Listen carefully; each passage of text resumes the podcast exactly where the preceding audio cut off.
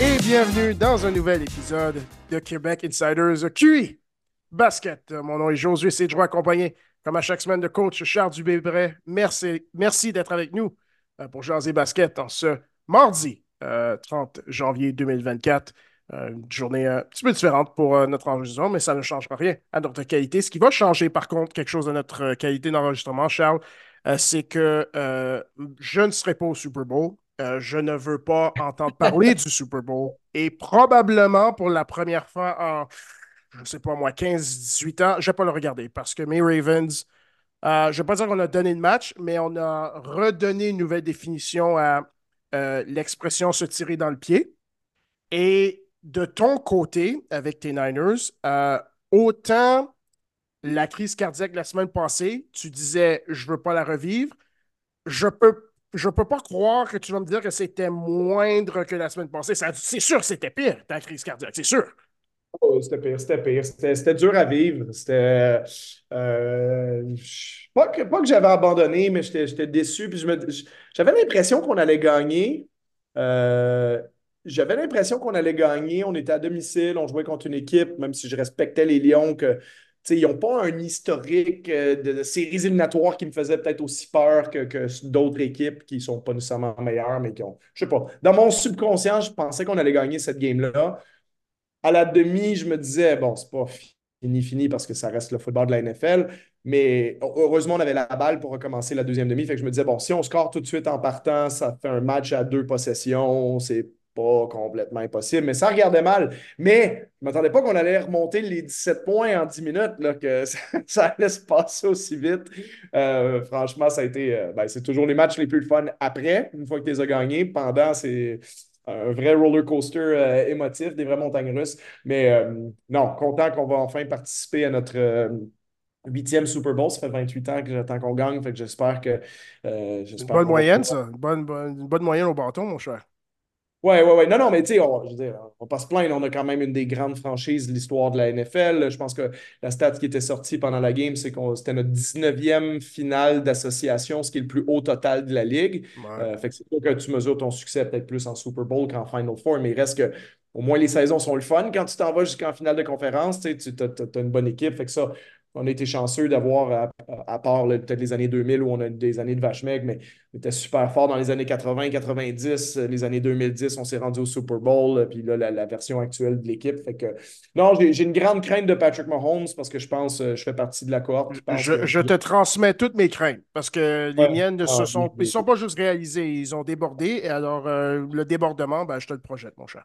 Ah, puis c'est ça. Puis je pense que le plus important, c'est d'avoir le meilleur joueur à cette position-là. Puis les Chiefs l'ont, fait que le Super Bowl se passera peut-être pas bien euh, comme on veut. C'est ce qui est arrivé quand on les a affrontés il y a quatre ans. Il y avait une meilleure carrière, puis c'est comme ça qu'ils ont remonté. Fait que on verra ce que ça donne, mais disons que pour l'instant, ça me permet d'être euh, de bonne humeur deux semaines de plus. Puis euh, euh, on peut tout espérer. peut C'est quoi le 11 février, la date du, Super Bowl, quelque chose comme ça? Oui, je pense que c'est le 11 février. Donc, on va, on va espérer que, que, que, les 49ers peuvent finir le travail. Je pense que c'est un groupe qui le mériterait aussi. Les Chiefs, ils ont déjà deux bagues avec ce groupe-là.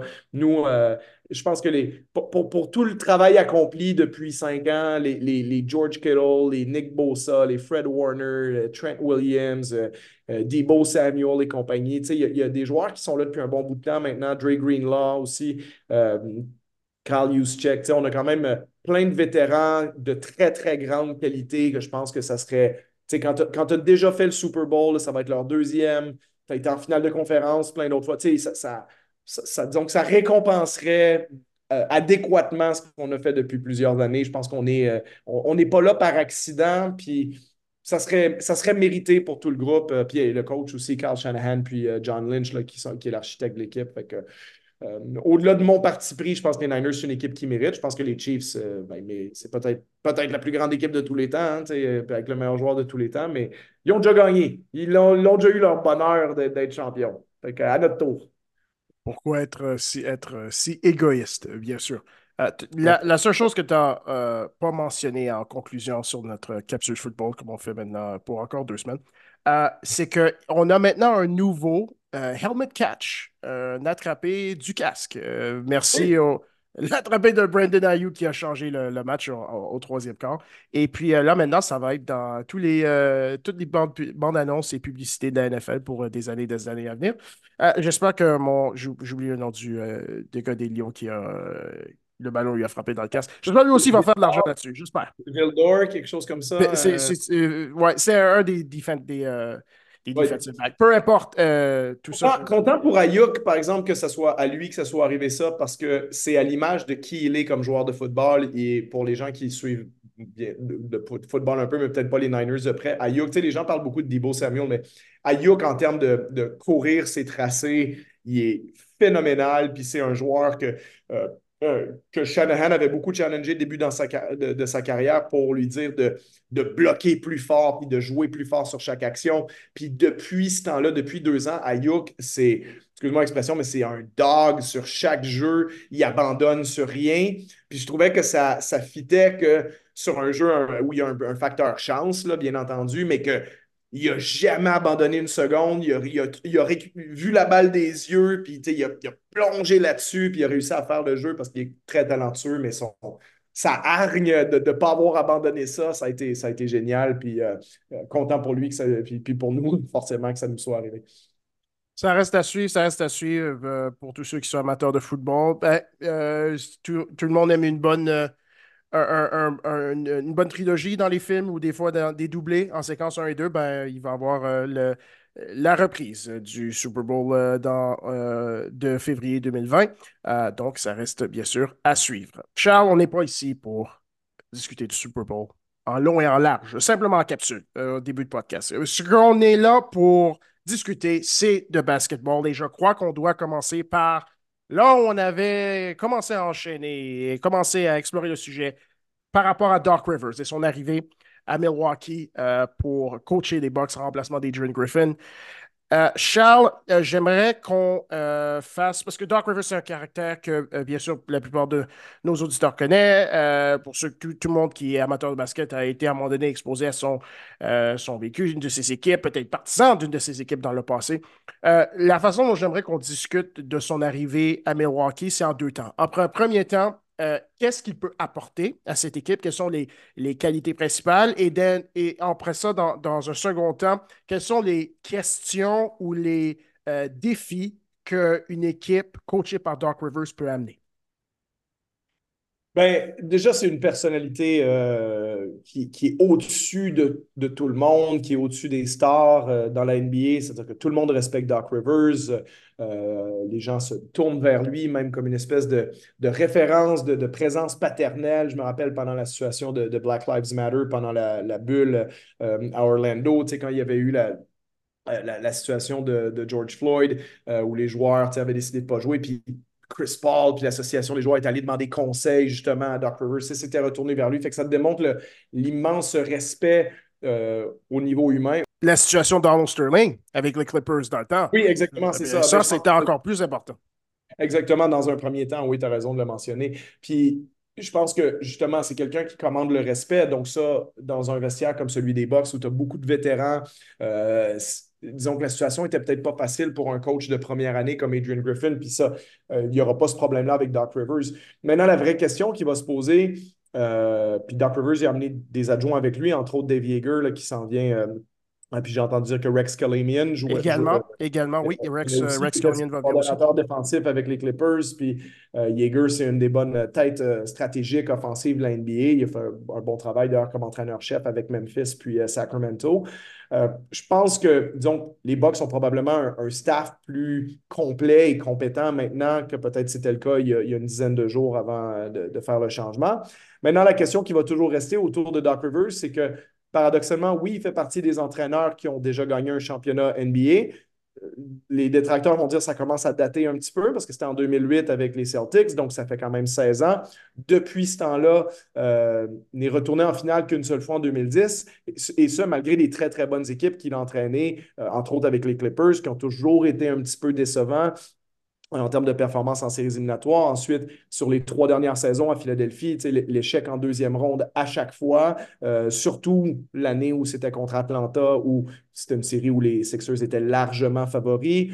Sûr, bon, l'année passée, ça se joue à peu de choses. Ça va en sept matchs contre les Celtics qui ont aussi une très bonne équipe, mais il reste que on associe beaucoup Doc Rivers à euh, cet échec-là parce que la dernière fois que Doc Rivers a atteint une finale de conférence, c'était en 2012 avec les Celtics. Euh, puis à travers ça, ben, on parle d'équipes chez les Clippers, des équipes qui ont gagné 57, 56, 53, 51 victoires. Donc, quatre années de suite à plus de 50 victoires sans jamais atteindre une finale de conférence. Ensuite, avec les Sixers, les deux dernières saisons, c'était une équipe de, plus de 50 victoires. Euh, ben, puis même la, première, il y en a gagné 49, mais il y avait juste 72 matchs. Fait qu'on peut dire toutes ces saisons, c'est des équipes de 50 victoires. Donc, bref, euh, Doc Rivers, il y a un peu cette étiquette-là qui est collée à lui de ne pas euh, de pas concrétiser, mettons, avec les équipes. Il y a aussi une stat, je n'ai pas la stat exacte devant moi, mais les matchs numéro 7, là, qui en a perdu, euh, je ne sais pas combien dans sa vie, là, mais. 12. 12, euh, c'est ça. Donc, ils ont perdu autant de, de septième match. Donc, disons qu'il y a une réputation qui a grandi dans les dernières saisons de ne pas être le plus fin stratège dans les moments les plus chauds, les moments les plus critiques. Euh, mais bon, est-ce que c'est complètement dû à lui? Est-ce que c'est pas le personnel? Est-ce que c'est pas les blessures quand il était avec les Clippers? on pourrait aussi euh, évoluer dans un univers euh, alterné qui serait peut-être différent si d'autres choses étaient arrivées. Mais euh, je, pense qu'on ne peut pas évaluer aujourd'hui ce que ça vaut. On peut penser que peut-être ça va stabiliser les box pour l'instant, mais là, on est aussi en train de parler de stabiliser une équipe qui a gagné un championnat il y a deux ans puis qui avait 30 victoires, 13 défaites au moment du congédiement. Donc, euh, pas, ça se passait peut-être pas très bien à l'interne, mais ce n'était pas si, euh, si instable que ça non plus. Tu as Yannis Antetokounmpo et Damien Lillard dans cette équipe-là et leur vrai succès puis le vrai, les vraies conséquences de cette embauche-là, on va les avoir euh, quand on verra ce qu'ils font en séries éliminatoires, particulièrement à partir de la deuxième ronde. On, s'attend à ce qu'ils passent la première au moins, mais dans une confrontation éventuelle qui serait agréable hein, contre son ancienne équipe. Moi, c'est la série que je souhaite voir, Milwaukee, Philadelphie. Oh, ça serait génial. Boston, de toute façon, a l'air euh, parti pour la gloire avec leur première place. Je pense que ça, ça ne bougera plus. Donc, euh, à moins d'upset en séries éliminatoires, on risque d'avoir Boston en finale de conférence et, et sans qu'ils aient peut-être à affronter justement Milwaukee ou Philadelphie, quoique Philadelphie, en ce moment, s'est fait dépasser euh, récemment euh, par les Knicks. Les Knicks sont maintenant troisième, euh, et puis casse tout depuis quelques semaines. Mais, mais voilà, donc pour en revenir à Milwaukee, je, vais attendre quand même les séries éliminatoires pour, pour, voir qu'est-ce que ça peut donner, parce que c'est dur pour moi de tirer une conclusion aujourd'hui, de dire Ah, ben ça va tout changer pour eux, ou bon, c'est. Il reste que c'est une figure respectée, puis je pense que c'est ce que Milwaukee cherchait à avoir de toute façon dans les circonstances. Trois aspects pour résumer en partie ce que tu as dit et euh, projeter la discussion vers l'avant. Un, respect des joueurs. À chacune de ces équipes, c'est rare que c'est le bordel complet avec Dark Rivers. Il ne sera pas. Il, va peut-être avoir des tensions dans le vestiaire. Euh, plus les années avancent, plus on se rend compte à quel point ces équipes Celtics étaient un peu plus explosives qu'on l'avait réalisé. Mais il y avait une chimie, une, pas seulement une chimie d'équipe, mais une euh, volonté de vaincre, une volonté d'être ensemble dans ces équipes qui n'était pas commune, non seulement à l'époque, mais justement en général. Donc, respect des vétérans, ça c'est numéro un. Deuxièmement, aspect stratégique, aspect ajustement, aspect créativité à rechercher des solutions. On ne le sait pas, à savoir comment ça va se projeté en série. Euh, tu as mentionné l'ajout de Dave Yeager, tu as mentionné l'ajout de Rex Kalamian. Ce sont ces gars, ce sont ces lieutenants qui ont été avec lui dans plusieurs de ses arrêts NBA. Aujourd'hui, je ne sais pas exactement les gros ajustements qu'ils vont faire pour changer la dynamique, la performance, le style des box. Je crois que l'aspect numéro un à changer, c'est simplement jouer, jouons plus fort, et faisons les choses simples mieux. Ben, entre autres, la, transition défensive, où ils sont littéralement la pire équipe de la NBA en transition défensive. Puis la transition défensive est souvent reliée à ton effort. Puis les box, même des fois, c'est presque caricatural. Ils sont, ils sont mêlés. il y a des joueurs qui vont au rebond offensif qui ne devraient pas y aller plutôt que de revenir. Tu sais, quand tu vois Malik Beasley se lance au rebond offensif, tu sais, ben, pourquoi? Tu sais, laisse, laisse Yanis y aller, laisse Brooke Lopez y aller peut-être. Puis même Brooke Lopez, en quelque part, quand il se tient en haut de la ligne à trois points, c'est mieux de l'avoir qui retourne euh, au panier derrière puis attendre. Bref, je pense que les, les, sont capables de faire un, bien meilleur travail à ce niveau-là, puis d'avoir plus d'efforts, puis d'être sur la même, la même page, tout le monde jouer la même partition. Je pense que ça va être ça, plus que des, des ajustements euh, stratosphériques en X puis en O. Là, je pense que c'est plus une question d'effort, effectivement. Le troisième et le dernier aspect, ça va être la capacité et le calme émotionnel d'équipe. Parce que chacune des équipes que tu as mentionnées où ça finit en queue de, poisson, les Clippers, les Sixers, euh, même, je dirais même certaines des, certaines, peut-être certaines des années à, Boston, il y en a une ou deux qui viennent, qui viennent à mon esprit où ça finit un, peu plus rough que ça aurait dû. Euh, on ne saura pas quelle est cette force émotionnelle jusqu'à temps qu'on se rende en série. Et, même d'ailleurs, et ça c'est la dernière question que je voudrais te poser, est-ce qu'il y a des choses ou des signes ou des symptômes que tu vas rechercher en regardant cette équipe-là en saison régulière qui pourraient t'informer à savoir leur performance en série?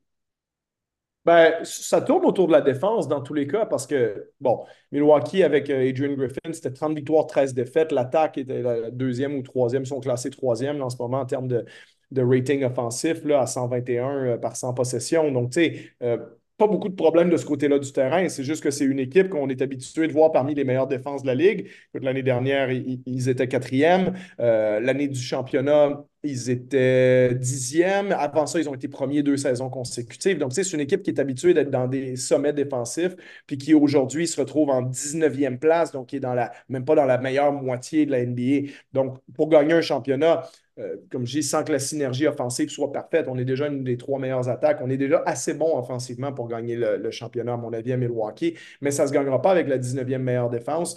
Euh, et bien entendu, d'avoir échangé Drew Holiday contre Damian Lillard, ça fait une grosse différence aussi mais il reste que ça sera à Doc Rivers de trouver les, schémas et l'effort, provoquer l'effort nécessaire pour que cette équipe-là devienne peut-être la, dixième meilleure défense de la Ligue et non la 19e. Donc, euh, donc c'est ça que je vais surveiller. Je ne m'attends pas à avoir des changements euh, drastiques du côté offensif. ça n'a jamais été non plus la réputation de Doc Rivers d'imposer un style de jeu absolument particulier à ses équipes. Je crois que c'est. On, a tout dit. Il a pas. Euh, encore une fois, les, ceux qui s'attendent à avoir des étincelles, des flamèches, des choses évidentes, vous devriez diminuer vos attentes. Et ceux qui s'attendent à ne rien voir du tout, je crois que le fruit qui, qui est, si tu veux, pend le plus bas dans l'arbre, c'est la défense. Et puis, je crois que les changements euh, dans l'attitude et l'effort vont être immédiats. Qu'est-ce que tout cela veut dire pour les séries? Ça reste à voir et on en discutera lorsque le temps viendra. Euh, parlant, euh, Charles, d'une discussion euh, à avoir. Lorsque un joueur marque beaucoup de points en NBA, d'habitude, la réaction normale est de dire Waouh, quelle belle performance, un joueur a marqué beaucoup de points.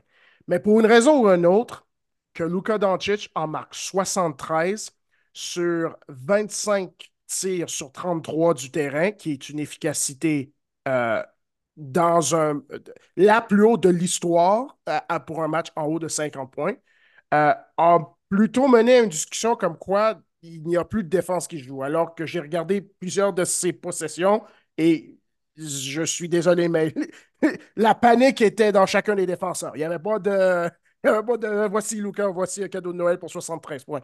Euh, quelle performance! Oui, euh, performance énorme. Puis ça, je pense que ça reste des trames narratives aussi de gens qui n'ont pas envie de se pencher sur le match au complet puis qui vont se fier à peut-être un ou deux clips qu'ils vont voir passer sur les réseaux sociaux ou effectivement sur ces deux ou trois possessions-là, les Hawks n'ont pas joué beaucoup de défense, donc ils ont l'impression que c'est représentatif. Euh, que, que, que a marqué 50 faciles comme ça, puis qu'il y en avait peut-être une vingtaine qui étaient difficiles. Donc, il faut, prendre le regarder. Mais écoute, on ne vit pas dans une société où les gens ont envie de travailler tant que ça. Comme tu dis, on va chercher le fruit qui pend le plus bas, le, low-hanging fruit.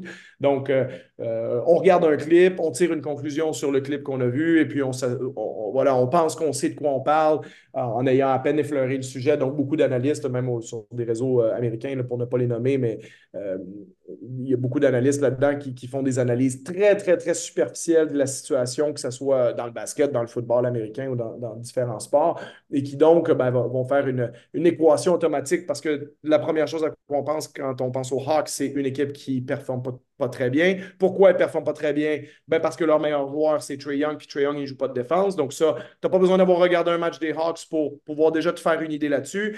Luka Doncic, il a scoré 73 points contre cette équipe-là. Donc clairement, c'est parce que c'était les Hawks, puis que les Hawks ne jouent pas de défense. Puis ça ne me tente pas vraiment de prendre 20 minutes de ma vie pour aller regarder euh, chacun des paniers qui a été marqué par Luka Doncic et voir si c'est lui ou si c'est la défense qui lui a donné. Bref, tu marques 73 points, il faut les marquer, ces 73 points-là. Avec l'efficacité qu'il y a eu, c'est quelque chose de phénoménal. Et, c'est toujours, même avec un peu de recul, on verra c'est quand la prochaine fois qu'un joueur pourra marquer autant de points avec la même efficacité.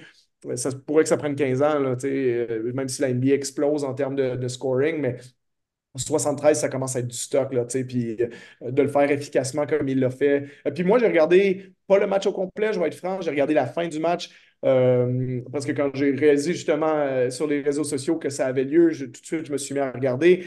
Et puis. C'est même toi qui m'as alerté que, que, cette performance se passait. J'étais absolument pas au courant. moi, ce qui m'a frappé, c'est mais moi, ce qui me frappait, c'est qu'à la fin du match, parce que de un, c'était un match serré, c'est que Luca, il jouait de la bonne façon. Il y a plein de fois où, il je veux dire, même moi, d'un point de vue de fan de basket, j'aurais aimé ça qu'il essaye d'en scorer 80. Mais il y a au moins, sur les, les 10 dernières possessions de Dallas, je veux dire, il a, marqué deux paniers avec la faute, il a fait deux and one, mais les huit autres fois, il a sorti la balle de ses mains, il s'est fait trapper sur des pick and roll, il a créé des tirs ouverts pour, pour Tim Hardaway. il y a plein de possessions où c'était pas lui, c'était pas on donne la balle à Luca puis on le regarde jouer. Les, Mavericks ont continué de, jouer comme il fallait jouer. Luca, il n'a pas forcé la note non plus. Puis il était à ce moment-là dans, la soixantaine. Puis là, il a grimpé, puis il s'est rendu à 73. Mais c'était pas euh, OK, il faut que Luca prenne tous les tirs. Au pire, on perdra le match, mais il en mettra 80, puis c'est historique. Là, vraiment, les, Mavericks jouaient de la bonne façon à la fin, puis il aurait peut-être même pu en scorer plus, mais ça aurait mis l'issue du match en doute. Donc, euh, euh, non, franchement, il faut, prendre le temps de, regarder ça comme il faut, puis de l'apprécier plutôt que de toujours avoir une petite mentalité de oui, mais ta faut... il a marqué 73 points. Apprécions euh, la grandeur de ce joueur-là parce que Luca, il est sur un début de carrière fulgurant. Et si jamais il y a du succès collectif qui, euh, qui, qui, arrive euh, vers lui dans le futur, parce que euh, de dire qu'il ne peut pas gagner parce qu'il ne l'a pas fait encore, bon, il a été champion de l'Euroleague, hein, la deuxième meilleure quand il avait 18 ans. Fait que, il jouait au Real Madrid, il était le, meilleur joueur de l'Espagne, le meilleur joueur de l'Europe, comme jeune. il, était, il a gagné MVP du Final Four de l'Euroleague. Donc, Doncic. Il a, il a gagné l'Eurobasket l'été d'avant. Il a gagné l'Eurobasket avec la Slovénie si ce gars-là, un jour, gagne deux championnats NBA, il y a de très, très fortes chances qu'il prenne sa retraite comme l'un des 15 meilleurs joueurs de l'histoire de la Ligue. Euh, comme je dis souvent, moi, j'ai une espèce de top 13. Là, euh, euh, puis je pense que c'est dur de, dire qui on enlève du top 10, là, mais avec les, les, joueurs comme Steph Curry, Kevin Durant, qui se sont peut-être greffés au groupe original dans les dernières saisons.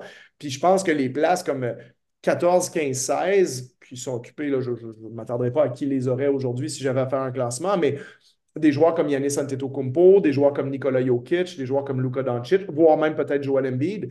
C'est les quatre principaux candidats à rejoindre ce groupe-là. Je ne dis pas que les quatre vont le faire. Yannis a déjà gagné, donc, et Jokic aussi, donc ils ont une longueur d'avance. Mais Doncic, si un jour il gagne un championnat, ben, il va être dans cette discussion-là, puis Embiid aussi. Donc, ça va les mettre, disons, déjà dans la, la discussion des Kevin Garnett, des Dirk Nowitzki de ce monde qui ont gagné un championnat euh, en ayant gagné un MVP, tout ça. Puis, comme je dis, il faut savoir euh, apprécier ça, ces joueurs-là, quand on les voit passer. Donc, pour moi, Doncic, comme je dis, je ne suis pas en train de dire qu'est-ce qui sera dans 10 ans, mais c'est pas impensable que ce gars-là prenne sa retraite comme l'un des 15 meilleurs joueurs de l'histoire de la NBA. Donc, apprécions ses performances plutôt que de trouver le moyen de l'attaquer.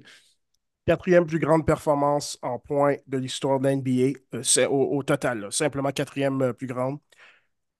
Un ratio euh, en attaque, en anglais, offensive rating, 169, Charles. J'ai jamais vu ça dans un box score de ma vie. juste pour cette mention-là, je crois que c'est phénoménal. Et puis finalement, euh, les Hawks euh, emploient à, leur service euh, Clint Capella, protecteur du panier. On y qu'un Congo, protecteur du panier. Les deux ont joué. Et Quinn Snyder, qui a, joué contre Luca à Utah pendant des années et des années. S'il y a bien un, coach qui connaît, c'est Quinn Snyder. Fait je ne suis pas mal sûr qu'aucun des trois se sont dit Hey, tu sais ce qu'on devrait faire ce soir, les gars? Laissons marquer leur meilleur joueur 70 points. Peu importe, peu importe, je crois que c'est important de mentionner des grandes performances, comme celle deux jours plus tard de Steph Curry et de LeBron James. Steph Curry, c'est 46 points euh, dans une défaite euh, de son équipe, une victoire des Lakers, 146-145, un match qui s'est terminé en double prolongation. Ceux qui euh, voulaient mettre un match de basket en partenariat avec une bonne soirée de samedi soir, ils ont gagné sur toute la ligne. 46 points sur une, une, fiche à tir 17 sur 35 et LeBron James, 36 points, 20 rebonds, 12 passes décisives sur une fiche de 14 en 25 du terrain. Charles, il nous en reste pas beaucoup euh, de duels entre ces deux joueurs-là dans, leur carrière, euh, même s'ils sont. Qui sait quand est-ce que les deux vont prendre leur retraite au rythme où ils jouent? Euh, je crois qu'il faut simplement, encore une fois, apprécier le, le, peu qui reste parce que en termes de succès collectif dans les deux équipes, c'est pas super encourageant. Donc, les peu de duels qui nous restent, apprécions-le au, au, complet à 110% Oui, c'est ça. C'est le temps de le faire parce que euh, comme tu le dis, les chances qu'on les revoie, bon, on a eu quand même une série l'année dernière. À moins de surprise, on ne l'aura pas cette année parce que est-ce qu'une de ces deux équipes-là va trouver la solution d'ici la fin de la saison? Peut-être. Est-ce que les deux vont le faire? C'est plutôt euh, improbable. Euh, disons qu'au jour d'aujourd'hui, je miserais, peut-être plus sur les Lakers que sur Golden State parce que, bon, les deux ont le même nombre de défaites. Hein. Les deux ont 24 défaites. Golden State a joué 5 matchs de moins, donc ils ont 5 victoires en moins, donc ça les met plus loin au classement. Ils sont 12e de l'Ouest. Euh, il y a toujours la potentialité que d'ici la semaine prochaine, il y ait un échange du côté des Lakers aussi, euh, qui pourrait peut-être leur amener euh, un joueur supplémentaire qui changerait la configuration de l'équipe comme ils ont fait l'an dernier. puis on sait aussi que LeBron et Anthony Davis, ben, c'est des joueurs qui doivent quand même garder un peu d'énergie sous la pédale pendant la saison régulière pour pouvoir être un peu plus performants quand les séries vont arriver. Donc, eux, je pense qu'ils ne se sentent pas inconfortable dans une position de peut-être faire le play-in, avoir la septième place, puis commencer en première ronde contre le Thunder. Tu sais, c'est pas quelque chose qui, qui, qui, ou contre les Timberwolves du Minnesota. Ils, je veux dire, ils, savent qu'ils peuvent les battre. Euh, je dis pas qu'ils vont les battre, mais je pense que leur approche mentale est, comme ça. Golden State, je pense que les problèmes sont un peu plus, euh, euh, disons, le vieillissement de certains de leurs joueurs, le ralentissement de certains de leurs joueurs fait en sorte que ça commence à être un peu plus difficile, puis il ne semble pas y avoir de peut-être de quick fix, là, de, de, solutions rapides. Ou de jeunes joueurs qui peuvent prendre le flambeau et partir avec. Là. Bien, vraiment prendre le flambeau. John Kuminga joue un peu mieux, mais je te parle de Steph Curry, voici ton successeur. Oui, c'est ça. Puis, puis regarde, euh, les, les, dynasties se terminent à un moment donné. Là, Bien sûr. Les Spurs, il n'y a plus euh, Duncan, euh, Parker, Ginobili. Les, les Spurs des années 2000 euh, qui, ont, duré de 2003, ben, ils ont gagné en 99 avec une équipe assez différente. Mais les Spurs de 2003 à 2014, ben, ils ne sont plus là. Il y a différentes dynasties. Les Lakers de Shaq et Kobe, ça s'est terminé à un moment donné. Ben, je veux dire, les Warriors aussi, ça a une fin, cette équipe-là. Et on est en train de voir un peu justement le déclin de ça. Donc, est-ce que bon, est-ce qu'ils peuvent sauver les meubles, faire les séries? Peut-être, mais euh, je pense qu'on peut dire que oui, les, duels Curry-LeBron, c'est terminé. Donc, apprécions ce qu'on voit là euh, parce que c'est vraiment deux joueurs euh, uniques dans l'histoire du basket. Et puis, de, à leur âge, de performer comme, comme Steph le fait, 46 points. LeBron James qui fait son, son, career high de rebond avec 20 rebonds à l'âge de 39 ans. Des, career highs à 39 ans en rebond. Le, ce gars-là n'avait pas. Comme, d'une façon ou d'une, il n'avait pas encore pris assez de rebonds dans en sa vie. C'est fou, furieux, Charles. C'est euh, incroyable. Et puis, justement, il vient d'être nommé. Là, on avait fait nos prédictions pour le match des étoiles euh, la semaine dernière. Il vient d'être nommé. C'est quoi? C'est son 20e, 20e, 20e, 20e, match des étoiles. Non, mais 20 matchs des étoiles. C'est deux décennies complètes. Euh, absolument impressionnant. Donc, chapeau à ces gars-là, comme je dis, vraiment aucune, aucune once de, en bon français, de hate là, de ma part, pour que ce soit pour Steph, pour, pour Luca, pour LeBron. Apprécions ces joueurs-là quand ils sont là. C'est des joueurs qui sont uniques. Je crois qu'on a beaucoup de leçons à tirer à revoir les finales de 2015 à 2018 au niveau tactique, au niveau émotionnel, au niveau intelligence basketball et au niveau nombre de joueurs de qualité. Surtout la finale 2017, la première année que Durant est sur les Warriors, oublions comment il s'est rendu sur l'équipe, juste le fait, la qualité du basket qui, s'est produit, euh, euh, c'est quelque chose à ne pas oublier. Euh, Charles, tu as fait une mention et allusion à ceci. C'est bientôt la date limite des échanges. On est à moins de 10 jours. C'est le 8 février, donc un tout petit peu plus qu'une semaine. Toutes les équipes ont fait leur rencontre annuelle avec leur département euh, professionnel, pro, ce qu'on appelle en anglais le pro scouting, donc c'est-à-dire le scouting qui se passe dans les équipes NBA. certaines des équipes ont déjà fait leur, leur move de poker. Euh, on pense au Heat avec Terry Roger, on pense avec les Raptors, euh, l'échange de Nunobi Siakam. Charles, ce dont je voudrais discuter quelques instants, est-ce que, est-ce que ce serait possible qu'une équipe pourrait nous surprendre? Par rapport à l'acquisition d'un joueur qui n'est pas tout à fait sur le marché, ou peut-être dans la vente ou l'échange d'un joueur que on, aurait pensé faisait partie d'un noyau euh, intégrant. Où est-ce que ton œil se porte un peu par rapport à cette date limite des échanges? On, a commencé à discuter de certains échanges individuels, mais il reste huit jours avant le buzzer. Où est-ce que où, est ton attention? Ben, bon, j'ai pas l'impression qu'il va y avoir, mettons, euh, je pense que les gros, les plus gros noms, c'était peut-être Pascal, euh, Pascal Siakam puis Gianinobi. Ces échanges-là ont déjà été faits. Je pense qu'il y a d'autres noms qu'on a mentionnés à travers les semaines qui, euh, qui vont euh, attirer notre attention parce que Bon, il y en a peut-être un ou deux du même calibre que ceux que je viens de te nommer. Je pense à euh, DeJounte Murray d'Atlanta, qui est beaucoup dans les rumeurs, qui pourrait peut-être se retrouver avec les Lakers. Un échange qui peut avoir du sens euh, contre D'Angelo Russell, peut-être avec une troisième équipe, puis des, des choix repêchage qui seraient impliqués là-dedans. Euh, je pense qu'un joueur comme Zach Levine a des chances aussi de, de, quitter Chicago. Je pense que et, Levine et Chicago seraient contents que cette histoire-là se termine. Je crois, que Zach en aura le bol, surtout euh, par rapport au staff d'entraîneur. Je ne vais pas te mentir. moi, ce qui m'intrigue le plus, en fait, ben oui, comme c'est sûr qu'une éventuelle arrivée de Jean Murray à Los Angeles, ça, ça m'intrigue beaucoup, forcément. Je pense que ça change la configuration de l'équipe, donc c'est intriguant. Mais c'est de voir surtout quelles sont les équipes, parce qu'on est dans une NBA qui, nous paraît assez ouverte en ce moment. Euh, Denver a été un, champion euh, euh, très, très bon l'année dernière, mais pas un champion qui nous dit, bon, ben, c'est sûr qu'ils vont gagner les trois prochains championnats. Il y a beaucoup d'équipes, je pense, qui se considèrent capables de gagner ou tout simplement à, à une transaction près d'être dans la discussion.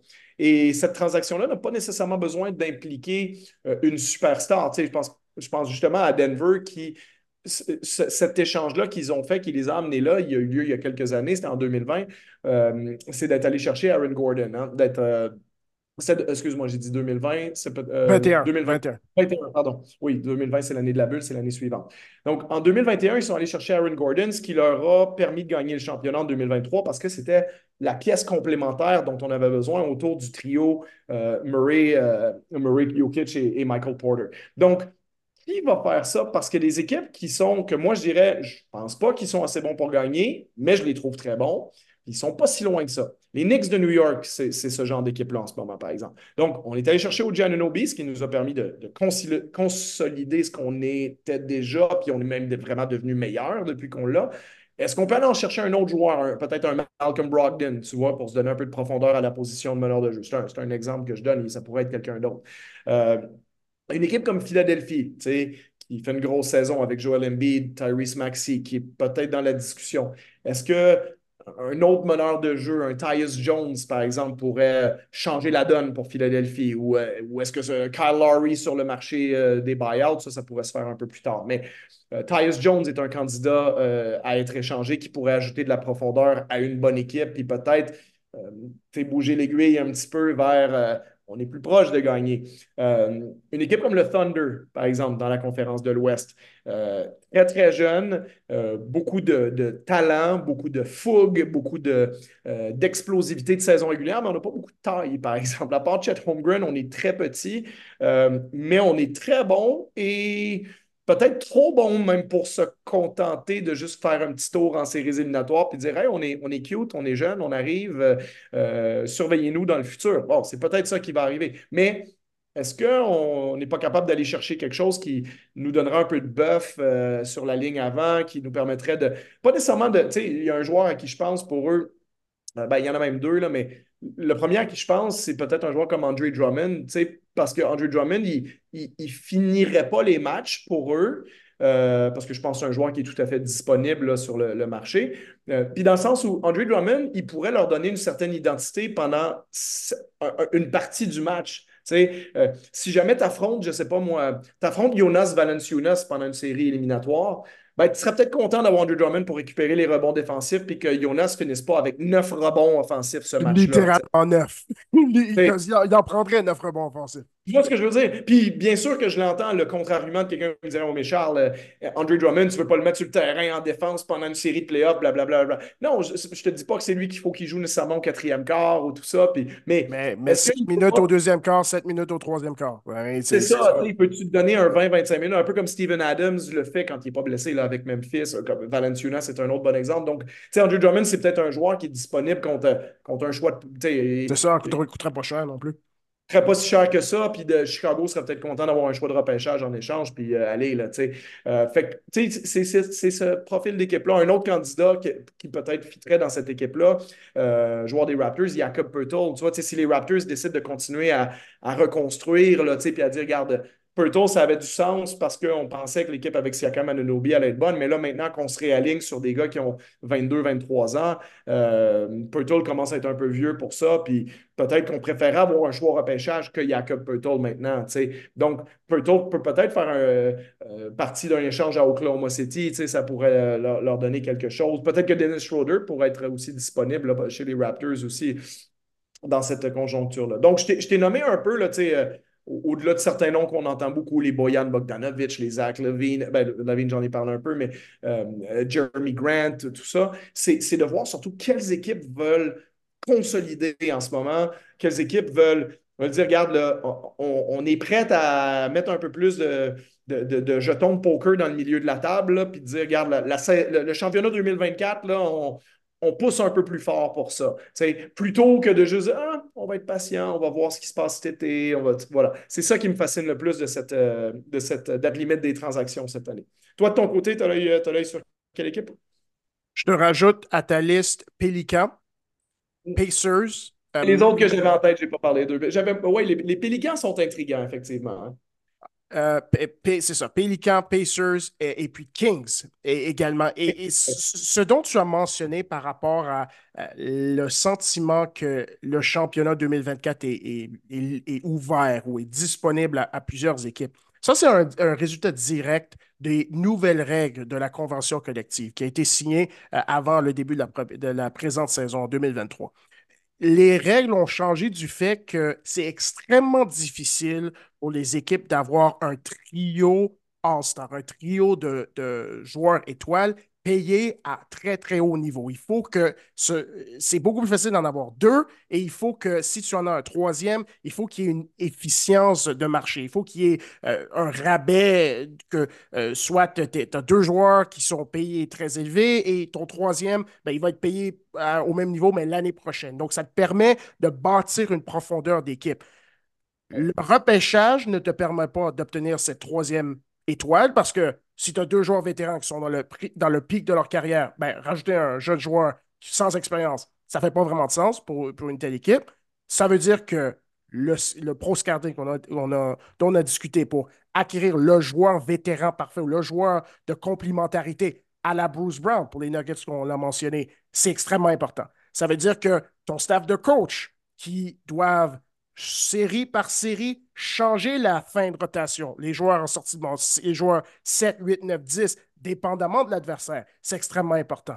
Et le développement des jeunes en, sortie de banc ou en alignement de départ avec des rôles très fixes devient est tout aussi important que le développement des joueurs étoiles. Et cette dynamique-là, dans la NBA, je ne suis pas tout à fait sûr à quel point euh, elle est mise en évidence pour le public, mais je crois que cette date limite des échanges va vraiment la surligner parce que ce sont les équipes dans la liste qu'on on a mentionné, que ce soit Pélican, Pacers, etc., qui sont capables d'acquérir un Bruce Brown ou, par exemple, l'année d'avant pour les, euh, pour les Warriors, un, joueur comme un Kevin Looney, même s'il a été repêché par eux autres, mais un joueur dans le même profil, dans le même rôle. L'année avant pour les Bucks, l'acquisition PJ Tucker leur a changé leur défensive, leur a permis d'avoir une réponse aux, grands ailiers de, euh, de taille et aux marqueurs, euh, aux puissants marqueurs.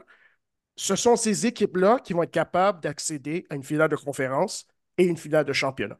Et ça va être très évident, selon moi, ça va être très évident à la date limite des échanges, lesquels ont une compréhension de ces trois points-là, du, du, pro scouting, du coach et des, du développement des jeunes, et des équipes qui soit prennent de la patte ou vont dans une direction qui va probablement pas le mener au succès.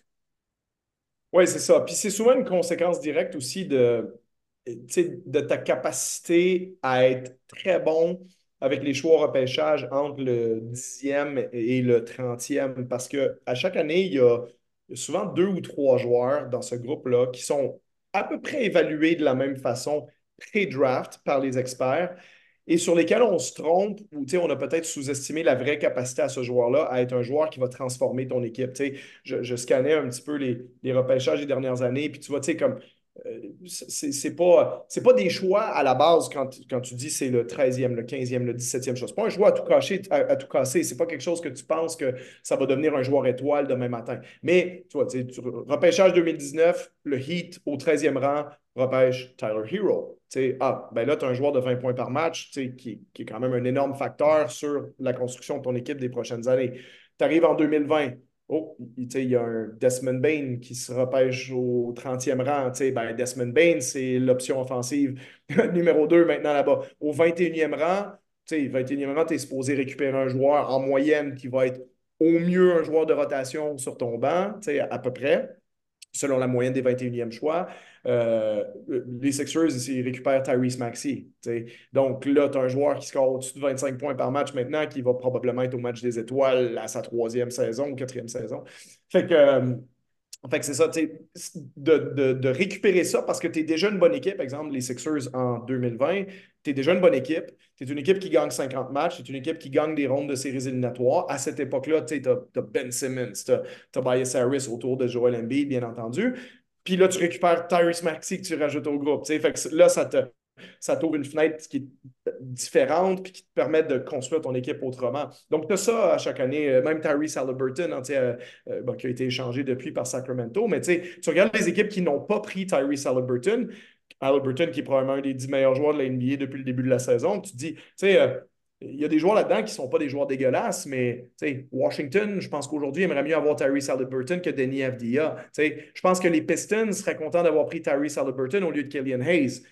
Puis euh, même à un niveau plus. Cleveland aurait aimé prendre Tyrese Halliburton au lieu d'Isaac Okoro ou Chicago au lieu de Patrick Williams. Il y en a un paquet d'équipes qui auraient pu le prendre Tyrese Halliburton en, avant en avant des Kings à l'époque. Fait que tout ça pour dire que ta compétence à trouver, à savoir dans le fond de ta tête que Tyrese Halliburton deviendra Tyrese Halliburton ou que Tyrese Maxey va devenir Tyrese Maxey ou Desmond Bain et compagnie, ben, je pense que ça, c'est ce qui te permet justement de contourner un peu la nouvelle convention collective, puis d'avoir quand même ces joueurs-là sur un contrat recru qui ne te coûte pas très cher pendant que tu as déjà des stars, pendant que tu étais peut-être déjà une équipe à 50 victoires.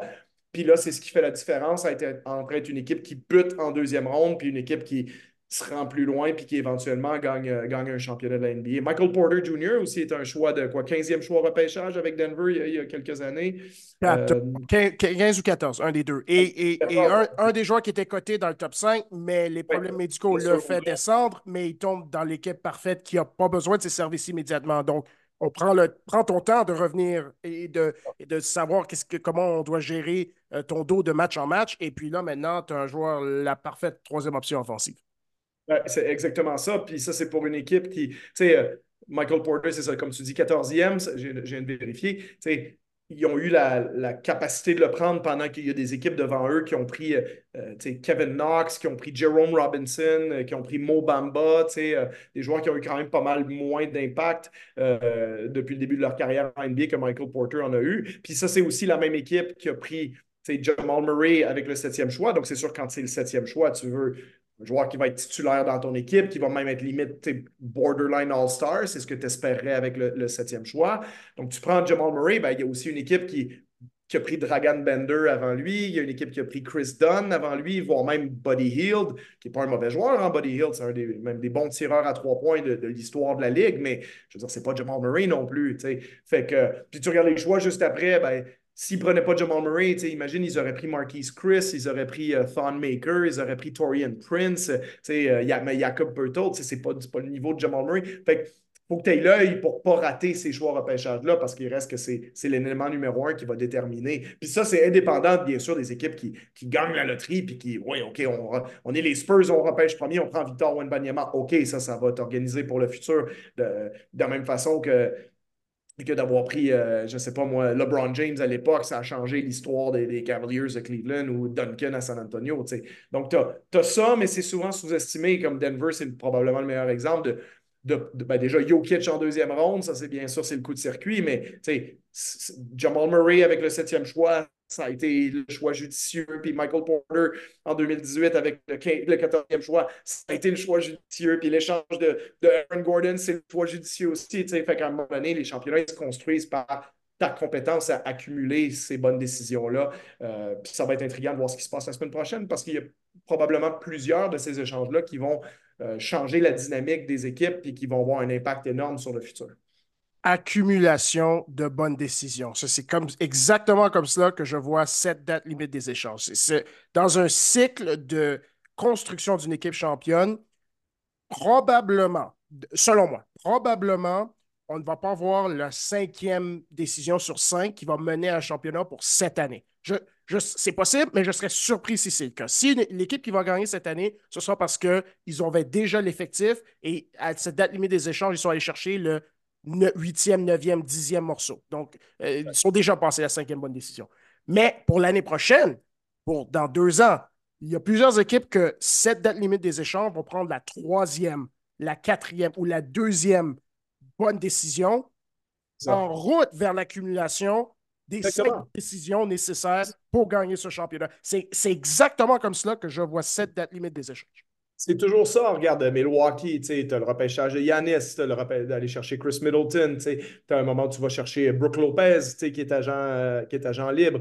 Euh, à, un moment donné, tu décides que ah, Eric Bledsoe, c'est pas suffisant, donc tu fais ton échange pour Drew Holiday, tu y vas all-in, tu donnes des choix repêchage. Puis là, tu as un championnat qui, culmine. Les Raptors ont fait pareil. Euh, tu commences par certains bons choix repêchage, de Mar Rosen, Jonas Valanciunas, tout ça. À un moment donné, de Rosen, tu l'échanges pour avoir Kawhi Leonard. Tu fais l'échange plusieurs années auparavant pour aller chercher Kyle Lowry. À un moment donné, là, tu te rapproches d'un championnat. Forcément, tu as le repêchage, des choix repêchage bas qui donnent Siakam, qui donne Anunobi. Tu repêches Norman Powell en deuxième ronde. Tu, signes Fred Van Vliet comme euh, joueur non repêché. Puis là, quand tu sens que tu es vraiment proche, ben, c'est le temps de consolider Jonas Valanciunas puis Delon Wright que tu avais repêché en première ronde dans les deux cas, tu transformes ça en Marc Gasol parce que Marc Gasol va peut-être faire la différence en séries éliminatoires. Tu, échanges Terrence Ross que tu avais repêché dans le top 10 contre Sergi Baca parce que c'est ça que tu vas avoir besoin. Donc, je viens d'en nommer plusieurs des moves, mais qui ont été successivement bien faits par les Raptors et tu as ton championnat avec ça. Donc, c'est. Toujours. Euh, c'est ça qui est fascinant pour moi dans la construction d'équipe. C'est combien de bonnes décisions en ligne tu es capable sans sans faire trop de faux pas. Tu peux faire un faux pas par-ci, par-là. Là, tu sais, signer, euh, euh, comment il s'appelait, le, j'ai un blanc de mémoire, le, le, joueur qui était avec les Hawks, euh, que les Raptors ont signé pour défendre DeMar Carroll. DeMar Carroll. DeMar Carroll, voilà, c'est ça, j'avais un blanc de mémoire sur lui. J'avais la tête du joueur, pas le nom. Mais c'est ça, tu sais, comme ça, ça a été une erreur à travers le lot de décisions qui a été prise, mais ils ont réussi quand même à, récupérer en échangeant le, contrat de, de, de, Murray Carroll avec un choix au repêchage. Ça n'a pas coûté trop cher. Donc, ou, euh, comme les Bucks qui ont repêché Giannis et Thon Maker. Ben, les deux avaient le même profil physique. Si tu veux, le même, euh, euh, le même sentiment de diamant non coupé, non, raffiné. exactement. Ben, il fallait repêcher les deux pour avoir ton 55 pour gagner ton 50-50. C'est ça, exactement. Fait que fait qu'on verra. On verra la semaine prochaine, mais euh, toujours fascinant à suivre cette, euh, avec le petit stress qui s'en vient aussi autour de la date des, transactions. Alex Caruso devrait vraiment aller chez les Kings, par contre. je, vais dire ça. Personnellement, moi, je crois que c'est le move parfait. Si vous voulez mettre un, deux choix de repêchage, euh, faites-le. Et c'est un bon contrat, bon joueur, ça aide ta défense. Vous allez, vous allez jouer contre une équipe en série qui a des bons gardes. C'est le seul move que je vais juste mettre ça sur la table. Et puis, bon, on verra.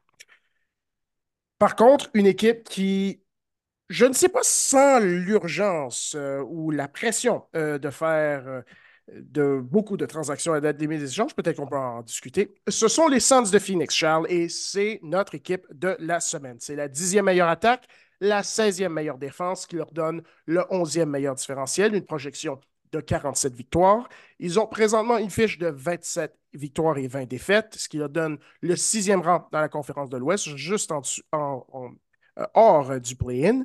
L'alignement de départ présentement, c'est Devin Booker, Bradley Beal, Grayson Allen, Kevin Durant et Yusuf Nurkic.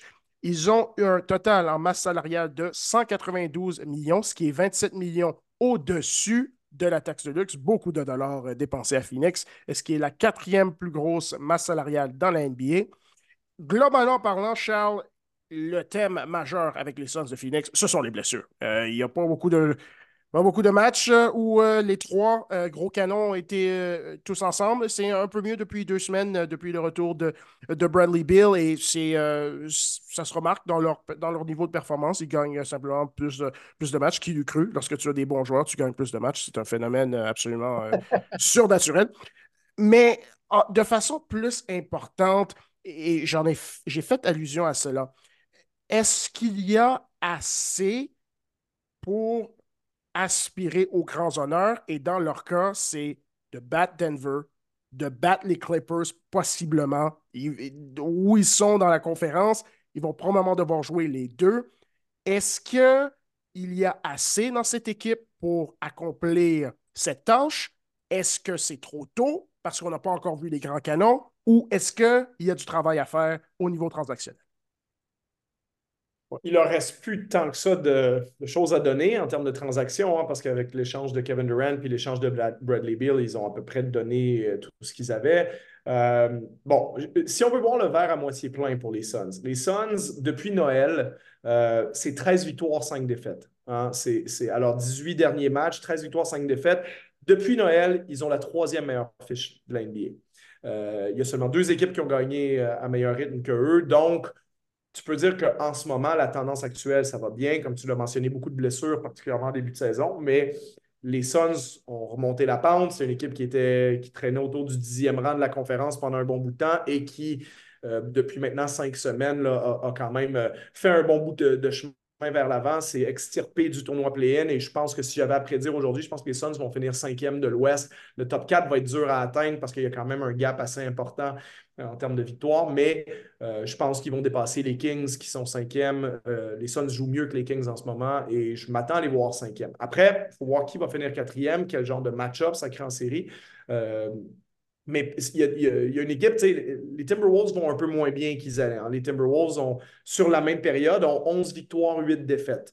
Donc, les Timberwolves qui ont dominé la conférence de l'Ouest depuis le début de la saison, c'est pas impensable que cette équipe-là, déjà en ce moment, les Clippers et le Thunder jouent mieux que les Wolves depuis un certain temps.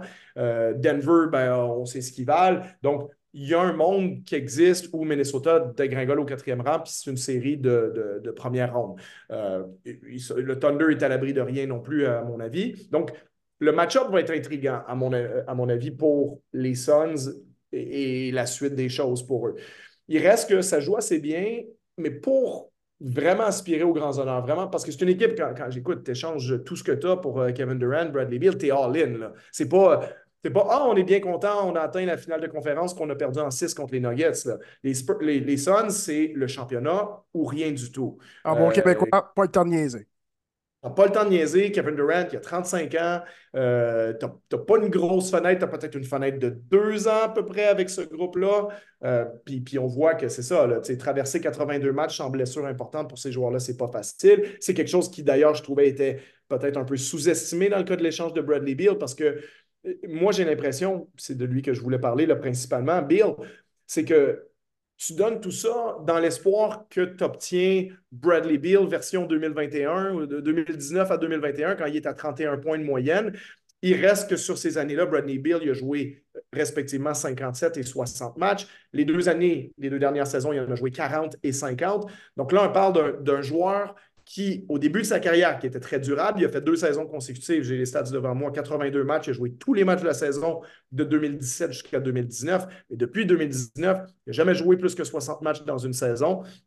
Puis sur les dernières années, c'est 40 matchs par année, 50 matchs par année. Donc, et là, en ce moment, on est rendu plus qu'à la moitié de la saison. Il a joué 23 des 47 matchs des Suns, donc il est sur un rythme de 40 matchs joués pour la saison. Bon, on va lui, souhaiter d'être en santé. Peut-être qu'il se rendra à 58, s'il n'en manque pas beaucoup. Mais tu as tout donné ça pour un joueur qui, lui, Bradley Bill, il est à 30 ans, va avoir 31 à la fin des séries éliminatoires. Euh, clairement, il n'est pas tout à fait le joueur qui a été au pic de sa carrière de 1. De 2, tu le mets dans un rôle où il peut difficilement aussi être un joueur à 30 points de moyenne parce qu'il y a quand même Kevin Durant et Devin Booker qui monopolisent le ballon. Donc, la résultante de tout ça, ben, c'est que tu as un Bradley Beal qui a joué 23 matchs, qui te donne 17 points par match, 4 bons, 4 passes à 34% de la ligne à 3 points. C'est ça qu'on a de Bradley Beal depuis le début de la saison. Et moi, je pense que le chemin pour que les Suns soient d'éventuels champions, c'est quoi? C'est un chemin qui ressemble un peu à celui de Denver l'année passée. Tu n'auras pas une défense de feu avec les joueurs que tu as là, euh, mais il y a un chemin pour être la meilleure attaque de la NBA ou pas loin d'eux. Ce que Brooklyn essayait de faire, puis qu'ils auraient peut-être réussi à faire s'il n'y avait pas eu les blessures. Euh, voilà, tu es inarrêtable offensivement parce que ton trio Durant, Booker et Bill est, complètement inarrêtable. Et une chose qui est sous-estimée en ce moment, Grayson Allen lance 49,8% de la ligne à trois points. Il, est premier de la NBA de loin. Euh, donc, Grayson Allen, autour de ces trois gars-là, c'est un périmètre de feu euh, qui peut scorer des tonnes et des tonnes de points. Yusuf Nurkic, ça reste un joueur de centre qui est compétent offensivement aussi. Donc, l'assemblage de ces joueurs-là avec un Eric Gordon en sortie de banc, euh, tu peux marquer assez de points pour gagner un championnat NBA, à mon avis, même sans être une défense élite. Or, depuis le début de la saison, ils sont la dixième meilleure attaque de la Ligue. Donc, pour moi, ce que je regarde des Suns, c'est que leur manque d'élitisme actuel en attaque, euh, ce que je veux voir sur les 35 derniers matchs, c'est euh, si ces trois gars-là jouent ensemble, est-ce qu'on peut être la meilleure attaque de la Ligue ou la deuxième meilleure ou la troisième meilleure, quelque chose comme ça? Puis on se présente en série en disant, regarde, bonne chance de nous empêcher de scorer 130 points ce soir. Là, puis vous avez être bon, on a beau pas être très bon en défense, vous allez mettre des points, mais sauf que nous autres, on va en mettre plus que vous. Puis c'est ça le chemin pour les Suns. Donc, mais pour ça, ça ne prend pas Bradley Beal à 17 points, 34 de la ligne à 3 points. Ça, prend ça, va prendre Kevin Durant à 32 pendant que Devin Booker en met 28 puis Bradley Beal en met 25. Tu vois, puis qu'à eux trois, ils en ont mis 85 puis que Grayson Allen il a marqué 3-4 tirs à 3 points autour de ça, etc., etc. Puis que là, ben, OK, c'est une avalanche que tu ne peux pas stopper.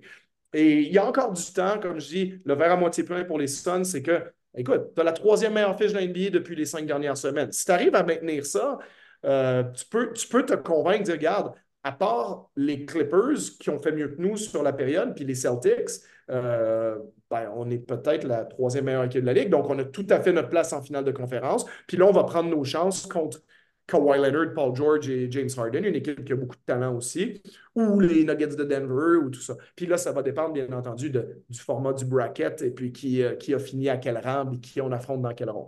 Mais je serais pas inquiet si j'étais les Suns d'affronter les Timberwolves, d'affronter le Thunder, d'affronter euh, ces équipes-là, puis de dire, regarde, nous, là, on est clairement une équipe qui va passer la première ronde, puis rendu en deuxième ronde, ben, idéalement, on serait content que ce soit pas peut-être Denver ou les Clippers, mais on pense qu'on a tous les éléments que ça prend pour aller en finale de conférence, puis après ça, ça sera à nous de prouver qu'on peut aller jusqu'au bout.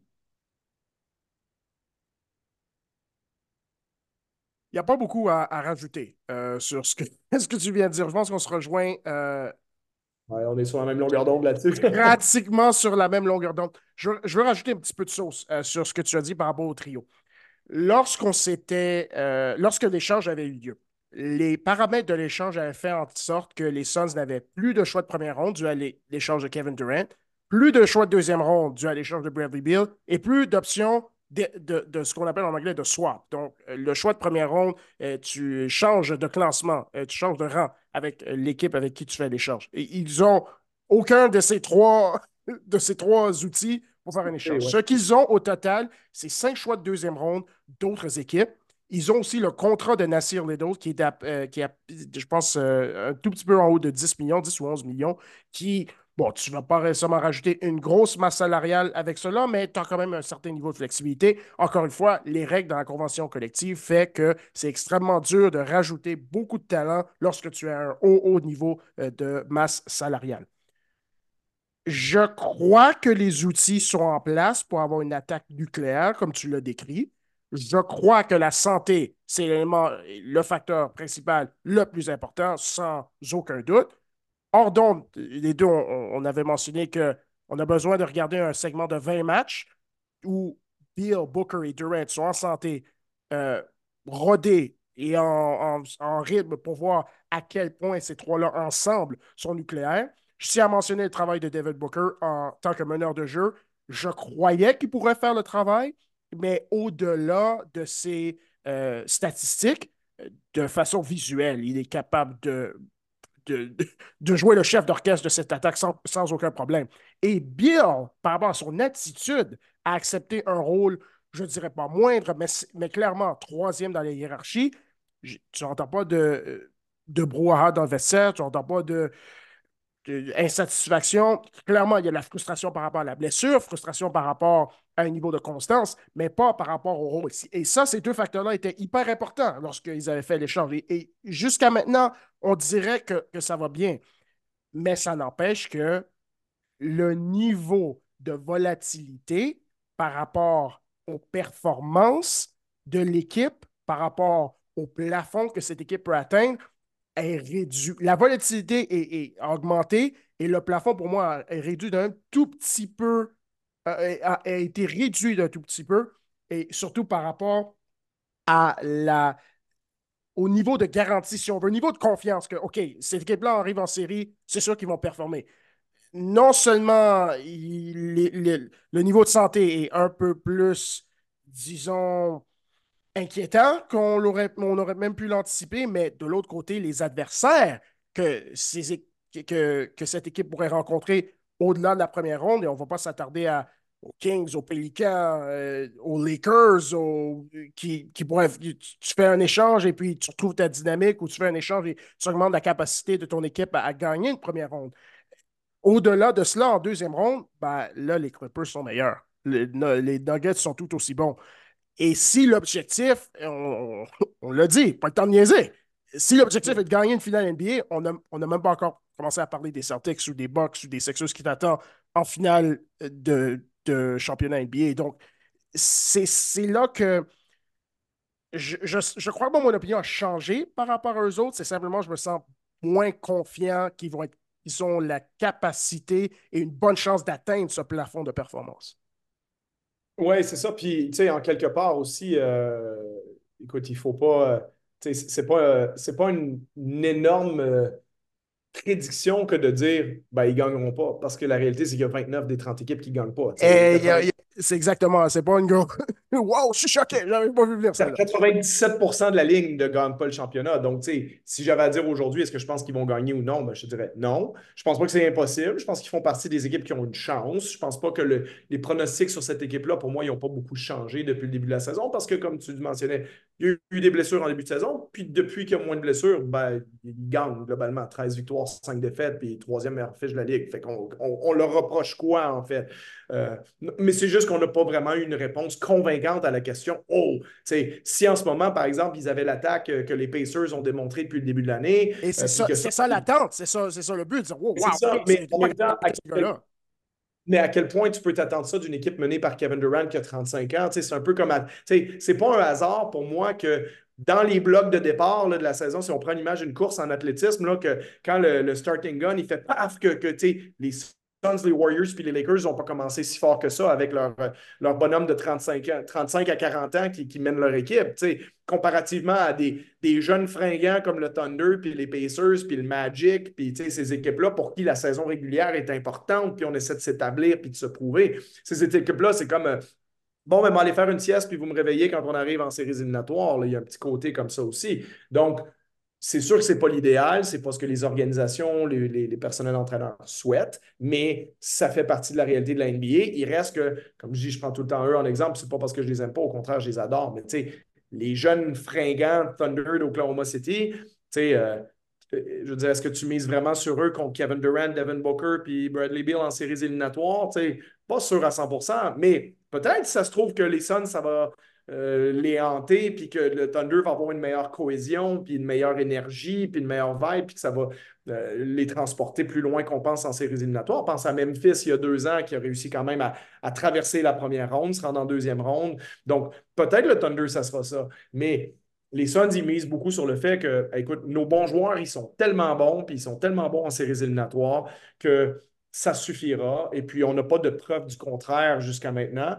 Euh, mais comme je dis, moi, mon inquiétude, c'est que bon, Bradley Beal, il a joué 23 matchs, il a été blessé, il n'est pas à 100 Je le comprends, je ne le crucifie pas sur la place publique, mais il reste que depuis le début de la saison, être un joueur à 17 points de moyenne sur les pourcentages qu'il a, il est quoi depuis le début de la saison? Le 175e meilleur joueur de la NBA? comme, je, honnêtement, il n'y a pas d'impact. Tu regardes ses stats avancées, ne sont pas très bonnes. Son PER est celui d'un backup. Il est à 13 de PER. Son, euh, son, box plus minus, nos stats avancées qui est intéressante, est à moins 2,8. Ça le met comme au 330e rang de la Ligue. Bon, c'est pas le 330e meilleur joueur de l'NBA, bien entendu, mais tout ça pour dire que son impact est complètement négligeable sur le terrain en ce moment. Il ne fait pas gagner les Suns particulièrement. Euh, ces chiffres-là ont le temps de s'améliorer d'ici la fin de la saison, mais il y a quand même des indicateurs assez forts comme quoi tu as donné beaucoup pour Bradley Bill, tu n'obtiens pas beaucoup en, échange. Là, euh, et Bradley Bill va devoir se replacer pour, comme tu dis, donner une attaque nucléaire à cette équipe-là parce que en ce moment, Durant et Booker, ils t'en donnent 28 par match chacun, là, ça fait 56. Ça serait bien d'en avoir un troisième gars qui est capable. Il y en a des équipes maintenant dans la NBA aujourd'hui qui ont trois joueurs à 20 points de moyenne et plus. je pense qu'il faut avoir ce Bradley Bill-là pour que vraiment l'autre équipe se sente submergée par la puissance de feu des Suns, euh, sans faire de, jeu de mots. Là. Donc, euh, donc voilà, donc euh, on verra parce que nous aussi, il faudra attendre les séries éliminatoires pour avoir les vraies les vraies réponses à ces questions-là. Attaque de feu des Suns, tu vas tuer. Bon, euh, oh, good job, good job. Non, c'est bien, Charles, c'est bien. C'est oh, un bon jeu, mon celle-là. Pas... Je l'ai pas vu venir. Je l'ai pas vu venir. C'était pas pire. C'était pas pire. Euh, je garderai un œil sur un joueur comme Royce O'Neal euh, des Nets, comme acquisition potentielle pour les Suns. contrat fonctionne, joueur fonctionne. je crois qu'il y a des relations, des atomes crochus avec le staff également. à savoir si les Nets vont vouloir l'échanger parce que eux, leur euh, incitatif, c'est de faire les séries, vu qu'ils ne contrôlent pas la destinée de leur choix de première ronde, mais euh, simplement pour donner euh, un, petit, cadeau au remue-ménage de nos auditeurs. Je crois que c'est un joueur sur qui on devrait garder l'œil. Charles, à chaque semaine, on se, on se projette dans le passé pour notre capsule historique et c'est par rapport à notre équipe de la semaine, euh, d'habitude. Et on doit garder une formule gagnante et la suivre jusqu'au bout lorsqu'on la trouve. Et cette semaine, on parle de Steve Nash et des Suns des années 2000 dans notre capsule historique. Euh, Charles, euh, en tant que Canadien, c'est sûr que notre Steve Nash national, c'est un grand signe, de, un grand symbole de fierté pour nous par rapport à ses performances.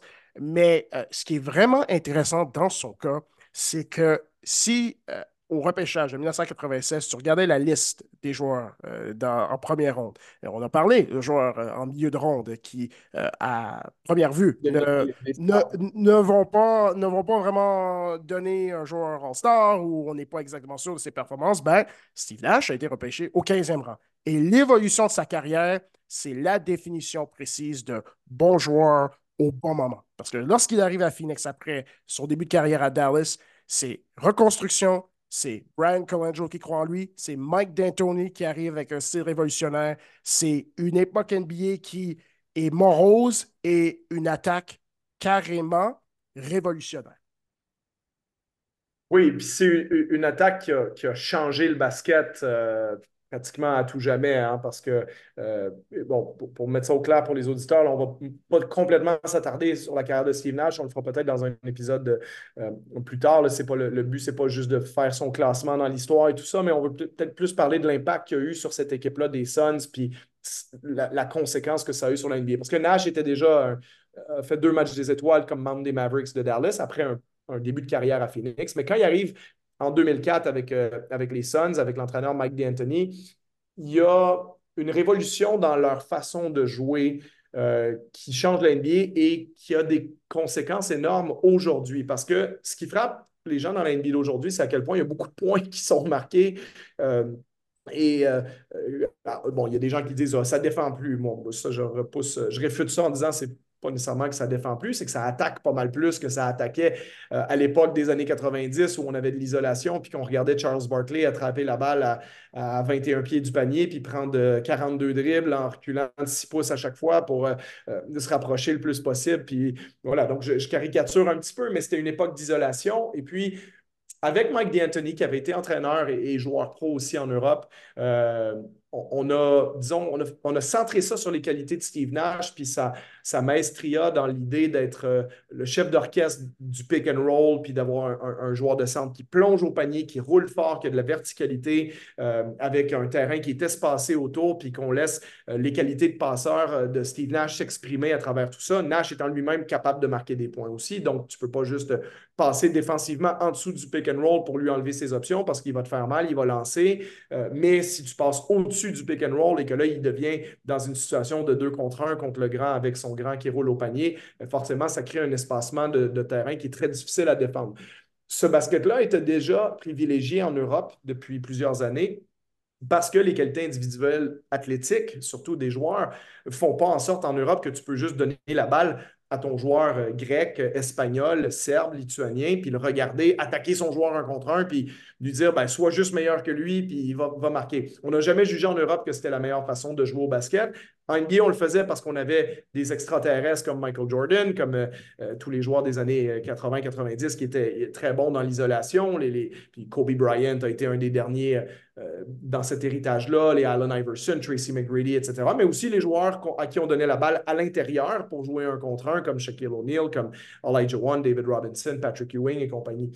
Les Suns ont joué autrement et on s'est rendu compte à ce moment-là que ben, ça va encore mieux si le terrain est espacé. Donc, vaut mieux avoir plus de joueurs qui peuvent tirer à trois points et peut-être sacrifier un peu de taille. Donc, c'est comme ça que la première évolution s'est opérée avec Amari Stoudemire, qui était sur les définitions anciennes un, power forward, un ailier fort. On s'est dit, ben non, on va le faire jouer en 5. Il va être beaucoup trop athlétique et rapide pour les grands 5 costauds de l'NBA qu'on connaît qui font 7 pieds 1, 275 livres et qui ne sont pas trop mobiles. Là, petit clin d'œil au, Greg Ostertag et au Joel Prisibilla de, de, ce monde qui jouait euh, au basket dans ces années-là. Donc, en mettant Murray en 5, ça devient très compliqué de les défendre avec un vrai 5. Et un joueur qui a énormément d'activité, euh, au rebond particulièrement, très athlétique, qui, sur les standards avant, d'avant, était un 3, un small forward, Sean Marion, ben on le décale en 4 maintenant. Donc, on devient hyper athlétique, hyper rapide aux positions 4 et 5 avec beaucoup de skills en sacrifiant quelques centimètres, quelques pouces par position, en se disant, ben nous, notre joueur de centre, il, fait 6 pieds 10, pas, 6 pieds 1, pas 7 pieds 1, puis notre power forward fait 6 pieds 7 et non 6 pieds 10. Donc, on a décalé tout le monde d'une position. En 2 et en 3, ben, on avait commencé avec Joe Johnson, Quentin Richardson. Ces joueurs-là ont, rotationné par la suite, mais des joueurs qui sont très adroits à 3 points, ce qui fait que maintenant, à défaut d'avoir un vrai gros bonhomme dans le milieu, on a que des joueurs qui sont bons. Et, et on s'est mis à prioriser de faire jouer des joueurs qui sont bons au lieu de mettre des joueurs qui sont costauds. Donc, la sortie pour toute la génération des sans dire que ces joueurs-là étaient dégueulasses, dégueulasses. mais il y en avait beaucoup dans les années 90, les, les Matt Geiger, puis les, j'ai mentionné les Ulster Tag, mais les, les Luke Longley, les joueurs comme ça, les, les joueurs qui prennent beaucoup de place, qui ont un petit peu d'habilité, des fois qui n'en ont presque pas du tout, mais qui jouent parce qu'ils sont gros, puis ça frappe, puis tu sais, c'est... Bon, mais là, comment tu affrontes des équipes qui te mettent euh, quatre joueurs euh, euh, à droit à trois points autour de la ligne, puis qui se met à jouer du pick and roll, puis qui attaquent en vitesse ton joueur de centre plutôt que de donner la balle à 12 pieds du panier dans le poste, puis de demander à ton joueur de centre de, reculer quelques centimètres par quelques centimètres en donnant des coups d'épaule. Donc, est-ce que les chiffres ont prouvé quand on a commencé à avoir accès euh, aux, données de, distance des lancers, on s'est rendu compte que en fait, le post-up, c'était beaucoup moins efficace qu'on pensait en termes de production de points par possession, sauf quand, bien sûr, tu as un joueur qui est un des grands de tous les temps, comme Shaquille O'Neal, euh, Robinson, Elijah One, mais que si tu n'as pas ça, en fait, tu es beaucoup mieux offensivement d'avoir que des joueurs qui sont dangereux et la grosse plus-value, déjà, le tir à trois points, il vaut 50% de plus que le tir à deux points, donc tu as une plus-value là-dessus. Donc, ça, disons qu'on on le savait sans le savoir, mais à un moment donné, les Suns, ça a été la première équipe à vraiment appuyer sur ça. Et tu as une plus-value qui vient au niveau de ton espacement parce qu'en mettant tes quatre joueurs autour de la ligne à trois points, en utilisant les deux coins plutôt que les deux ailes, les positions déliées qu'on avait dans les années 90, maintenant tu as deux joueurs dans les coins, deux joueurs dans les positions de slot en haut, donc quatre joueurs de périmètre avec un seul joueur à l'intérieur qui lui-même n'est pas un joueur qui joue dos au panier la plupart du temps, est un joueur qui se promène, pose des écrans, roule, qui est beaucoup en mouvement ben là, soudainement, ce qui se passe dans, la clé, dans, la, peinture, c'est beaucoup plus ouvert. Donc, ça incite tes joueurs de périmètre à driver, amener le ballon près du panier, mais pas en post-up. En le faisant avec des drives. Et là, ça crée des situations de passe vers des tireurs à trois points que si tu viens aider, tu viens aider de tellement loin que tu laisses des situations à trois points ouvertes. Et les Suns, c'est vraiment l'équipe qui, s'est mis à jouer comme ça, qui s'est mis à jouer rapidement avec leur philosophie 7 euh, seconds or less. Euh, donc, le nombre de possessions par match par équipe s'est mis à augmenter. Les possessions ont raccourci, euh, comme je disais, moins d'isolation. Et ils ont eu la meilleure attaque de l'NBA. Ils ont eu beaucoup de succès, même si malheureusement, ils n'ont pas réussi à atteindre la finale. Puis tu parleras en détail de, ces saisons-là. Mais la, différence stylistique de cette équipe-là a, été contagieuse et puis ça a créé les, Rockets de James Harden, de, de, Daryl Morey qui se sont mis à jouer comme ça. Puis essentiellement aujourd'hui, tout le monde joue comme ça. Les équipes ont des, des, cotes offensives de, 118, 120, au-dessus de 120. On voit des matchs régulièrement à 140, 150 points maintenant parce que les défenses n'ont pas la solution contre ça. Les règles ont aussi changé, bien entendu, un peu. Mais c'est tellement plus difficile de défendre des attaques qui attaquent comme ça que des attaques où tout le monde est dans il y a 10 gros bonhommes qui sont là, on donne la balle à un gars qui recule son joueur, puis après ça, ben, on se fonce tout dedans, puis on espère que ça va rentrer. On a longtemps pensé que c'était la meilleure façon de jouer au basket, mais les Suns et Mike D'Antoni et Steve Nash euh, sont pour moi vraiment l'équipe qui a, qui a comme donné le feu vert à cette révolution de basket-là vers le basket qu'on connaît aujourd'hui. Maximisation des règles.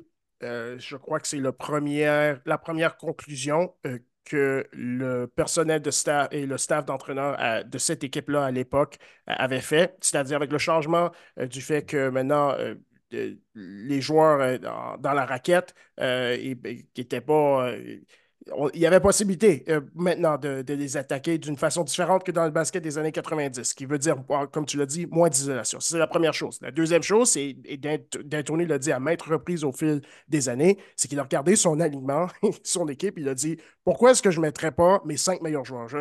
L'année d'avant, c'était l'une des trois pires équipes de la Ligue. Euh, ils commencent, nouveau, personnel de staff, euh, d'entraîneur, nouveau personnel de staff euh, du management.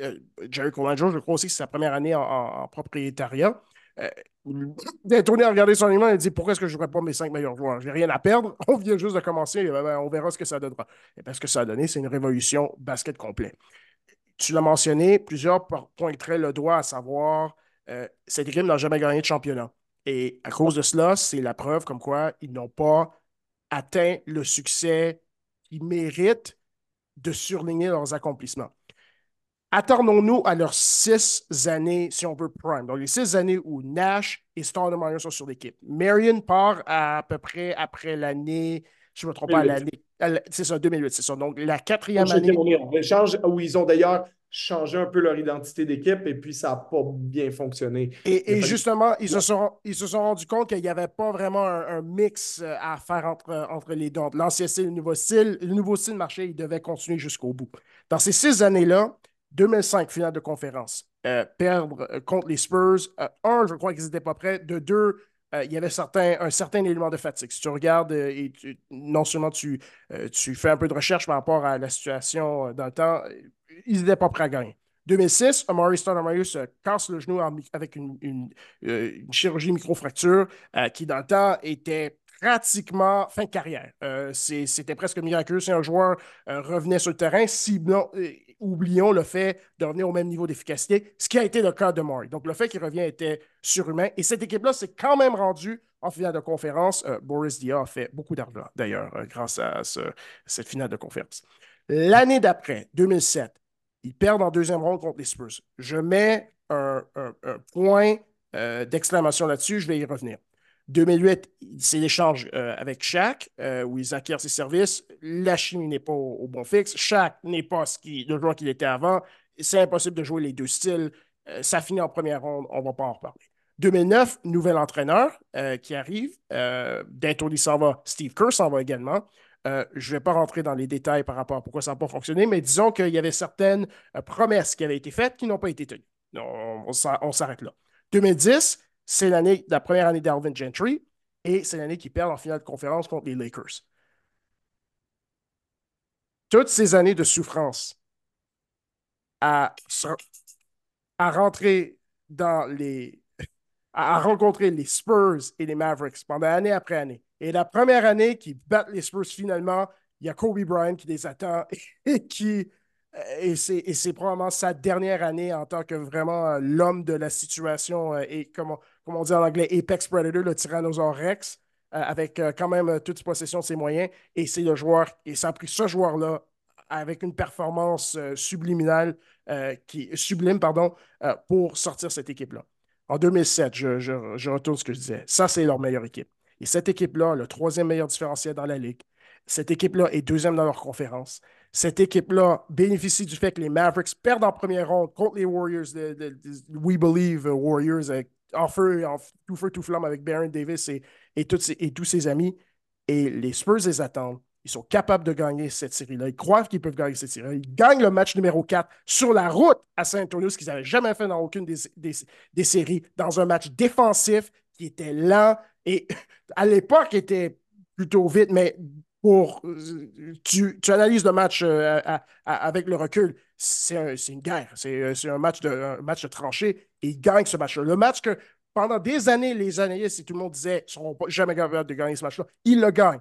Et suspension de Maurice suspension de Boris Diaw pour un incident avec Robert Ory qui rentre dans Steve Nash et c'est comme ça qu'ils perdent la série. Manque, manque de profondeur au match 5, match 6, perdent le rythme, ils perdent à San Antonio. Ça, c'était leur année. C'était leur année pour gagner ce titre-là. Et c'est le titre qui aurait, aux yeux de tout le monde, euh, confirmé leur suprématie.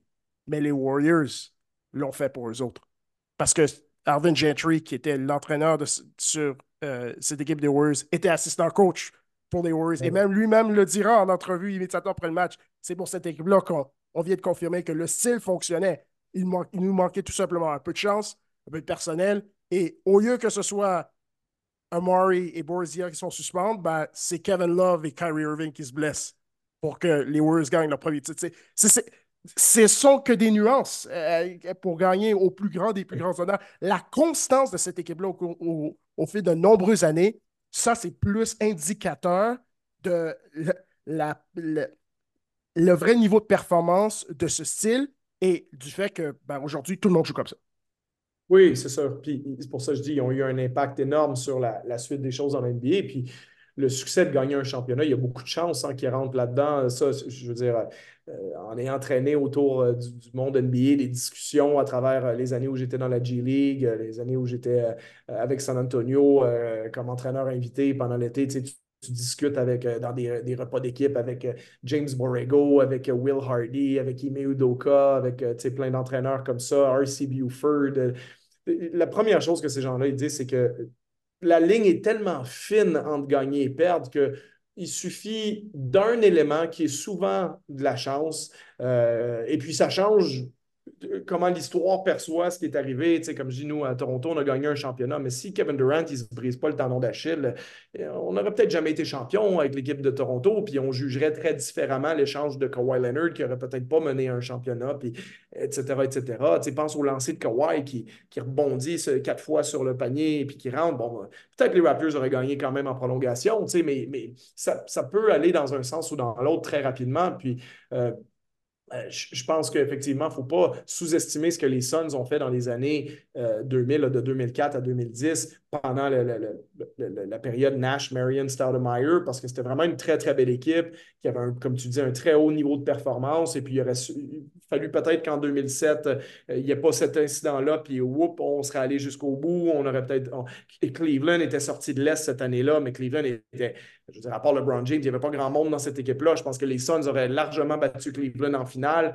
Euh, puis bon, la, demi-finale aurait peut-être été gagnée aussi avant. Donc, euh, c'est facile de, dire ça, hein, puis on ne peut pas attribuer tous les championnats de la chance, mais des fois, la chance, elle, fait plus partie du résultat final qu'on pense. Puis malheureusement, elle n'a pas été de leur côté, mais euh, au moins, ils ont cassé l'adage. Je me rappelle au début des années 2000, fin des années 90, on disait souvent des équipes là, qui étaient construites autour des joueurs de périmètre. je me rappelle des, des Bucks de Milwaukee de, Sam Cassell, Ray Allen et Glenn Robinson. Puis on disait, it's a jump shooting team. Hein, you, you, live with the jump shot, you will die by the jump shot. C'était vraiment comme un proverbe NBA tu vis avec le lancer de l'extérieur, tu vas mourir avec le lancer de l'extérieur. Ouais, il n'y a pas grand monde qui a dit ça pendant les années des Warriors. Hein. Je vais te dire, pendant que Steph Curry, Clay Thompson puis Kevin Durant, euh, ils te mettaient 16-3 points à tous les matchs puis qu'ils gagnaient des championnats haut la main. Il n'y a pas grand monde qui disait des Warriors, you live by the jump shot, you die by the jump shot. Là, Donc, on, a changé notre, fusil d'épaule par rapport à ce qu'on pense que la valeur du tir extérieur vaut, surtout par rapport au tir à trois points, parce que,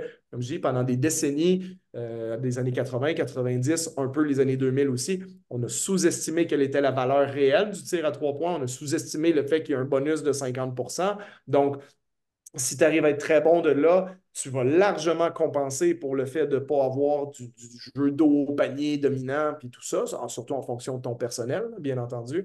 Puis que la résultante de tout ça, ben, c'est que euh, tu es, très bon en lançant des trois points, comme tu pouvais à l'époque être très bon dos au panier, et, que, comme je dis, la plus-value de l'espacement sur le terrain, ça change tout et ça complexifie le travail pour les défenses. Et c'est ce qu'on voit aujourd'hui, c'est que là, les défenses en ont plein les bras parce que ben, avant, tu avais deux bons joueurs et trois plombiers sur le terrain. Donc, il fallait que tu défendes une équipe qui avait deux bons joueurs, tu sais, comme tu défendais les Bulls, qui étaient la meilleure équipe du début des années 90. Il fallait défendre Jordan et Pippen, mais autour de deux autres, c'était Bill Cartwright, euh, Horace Grant euh, et BJ Armstrong, là, comme pas, pas, des mauvais joueurs de basket, mais c'était pas, pas non beaucoup de création individuelle. C'est ça, c'était pas des stars offensives non plus. Puis tu voyais une finale NBA entre les Knicks et les Rockets où le deuxième meilleur joueur d'une équipe, c'était Vernon Maxwell, puis le deuxième meilleur joueur de l'autre équipe, c'était John Starks. Là, fait concrètement, on peut s'entendre que fallait que tu défendes Patrick Ewing d'un côté, puis fallait que tu défendes Hakeem Olajuwon de l'autre, puis que le reste du talent offensif était beaucoup plus bas, puis les joueurs n'étaient pas très dangereux de loin, donc forcément, tu pouvais mettre ta défense quasiment tout le monde dans la clé ou pas loin d'eux, puis euh, ça faisait des matchs à, bas pointage, puis extrêmement physique, parce que forcément, si tu mets 10 euh, êtres humains qui pèsent en moyenne 240 livres, puis qui font 6 pieds 7 et plus, tu les mets dans une cabine téléphonique, euh, ça va être physique là-dedans, hein, on, va se, on va se foncer dedans pas mal, puis il va en avoir du contact, puis on va avoir l'impression que c'est physique, puis c'est donc dur, puis tough, oui, c'était aussi pas très talentueux offensivement. À l'extérieur, bien entendu, des stars de chaque équipe. Alors qu'aujourd'hui, on est dans, une NBA qui, où le talent prime, où ça nous dérange moins d'être plus petit, ça nous dérange moins d'être.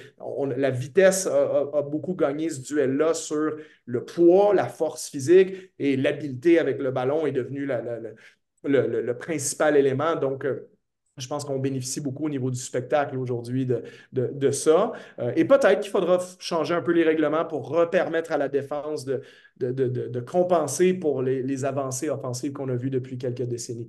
Euh, ça, ça, nous donnera un bon équilibre. Mais en quelque part, je pense que ce n'est pas une mauvaise chose de voir des joueurs habiles euh, plutôt que de voir des joueurs de 7 pieds 1, 260 livres qui ont presque aucune habileté, comme on en a tellement vu, comme toutes les équipes en avaient deux ou trois dans leur équipe, jusque, probablement jusqu'en 2010 les joueurs maximisent leur talent individuel, euh, peut-être même un peu trop en développement en termes de jeunes joueurs, mais bon, euh, de façon générale, c'est une bonne chose. Les joueurs individuellement sont plus talentueux. Les coachs maximisent l'utilisation des règles du terrain et de l'espacement et des habiletés de chacun des joueurs individuels. Et les constructions d'équipe euh, sont beaucoup plus axées sur le talent collectif offensif plutôt que la force et peut-être pas la force mentale, mais certainement le talent ou la capacité euh, de créer du contact défensif. Et tu mets ces deux variables ensemble et puis ça donne euh, des matchs explosifs en, termes de beaucoup de points.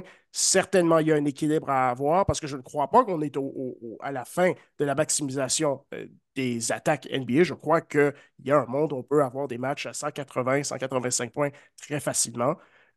Mais ça n'empêche que Steve Nash, cinquième on pense décisif. Euh, changement dans la façon dont le basket s'est euh, fait jouer, non seulement des années 2000, mais éventuellement jusqu'à aujourd'hui. Membre du Temple de la renommée, à tout seigneur, tout honneur, le chef d'orchestre de cette équipe-là pendant de nombreuses, nombreuses années, qui nous amène au, basketball moderne. Il y a plusieurs architectes du basketball moderne, mais cette équipe-là, c'est une équipe charnière et le chef d'orchestre doit être honoré de la bonne façon. Ceci conclut cet autre épisode de QI Basket. Euh, abonnez-vous à notre podcast sur Spotify, iTunes et Google Play. Vous pouvez aussi nous suivre sur X, mieux connu sous le nom de Twitter, arrobas Josué Cédro et arrobas C du le lien de notre chaîne YouTube est évidemment disponible dans les notes de balado. Partagez avec nous vos commentaires et vos questions. Nous en sommes reconnaissants. On remet ça à la semaine prochaine pour un autre épisode de QI Basket.